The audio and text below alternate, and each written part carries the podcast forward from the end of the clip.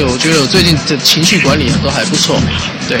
他就是我的偶像，我们之间真的没有。香港其实说实在的，我都还蛮慌张的。难免会有的啦，在拍戏的时候，每天心情都很好啊，每天都很好。出版社来找我的时候，其实我就很大很大的压力。网罗最新鲜、最有趣的娱乐资讯，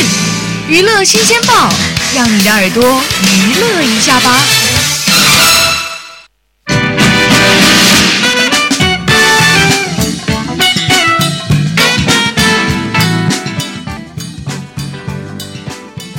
大家好，欢迎大家收听每周二的娱乐新鲜报，我是你们的老朋友圆圆。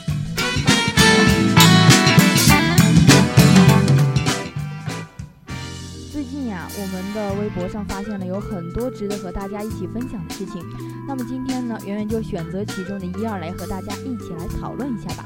那么最近呢，有一条新闻让我感到非常的有新鲜感。新闻称呢，为什么我们的九零后不愿意帮领导订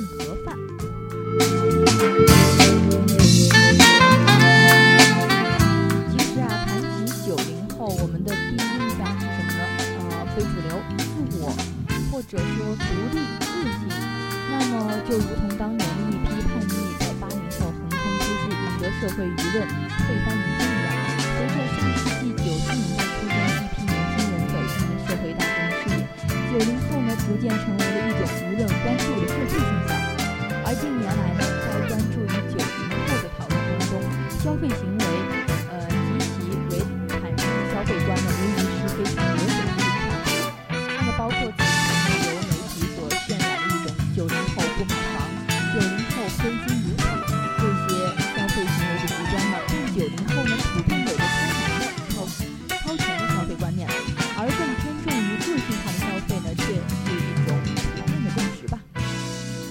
于九零后的成长时代呢，又恰好的赶上了消费主义的兴起。他们呢是中国最先体会到消费文化魅力的一代人，这样让他们很难在商在商品的市场中保持着一种淡定。而在另外一方面呢，比起上一代人，九零后的家庭条件呢要相对来说的比较的优渥，很少呢在受限于物质的匮乏和生存的压力，更在于呢是一种尊重和自我的实现。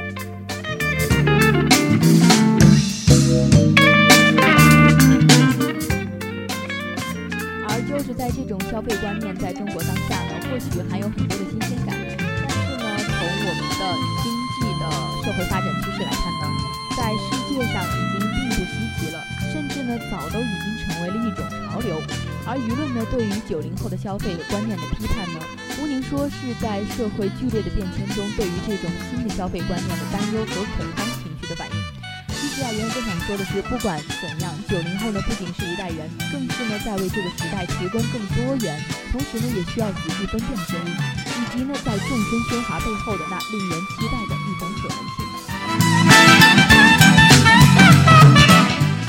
了，接下来呢，我们将视野转向女生们最近热捧的《太阳的后裔》这部韩剧当中。前段时间呢，我的朋友圈基本上都被这部剧给刷屏了，甚至呢，每个人都要想当剧中男主角的女友，类似于啊，宝宝摔倒了需要宋仲基亲亲才能起来这样类似的微博更是数不胜数。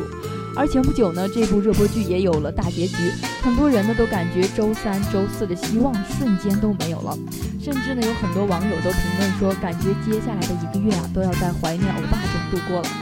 好了，我们言归正传呢，在这里呢，圆圆希望大家能够快速的恢复战斗力，能够继续等待你们的宋仲基欧巴的新作品。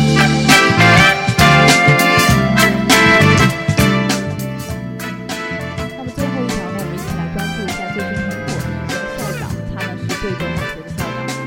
郑强他之所以会那么火呢是因为一段视频被相信同学呢对于这件事情都略知一二无论是出于不经意还是有意的可爱的同学们将他放在了网上而且呢引起了一阵网友的热议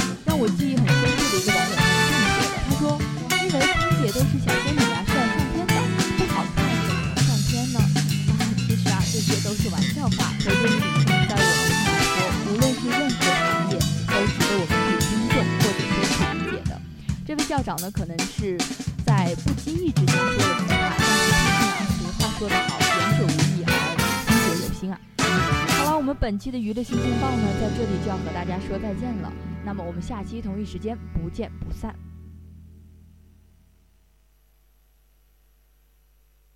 Seventy nine point zero FM U Radio。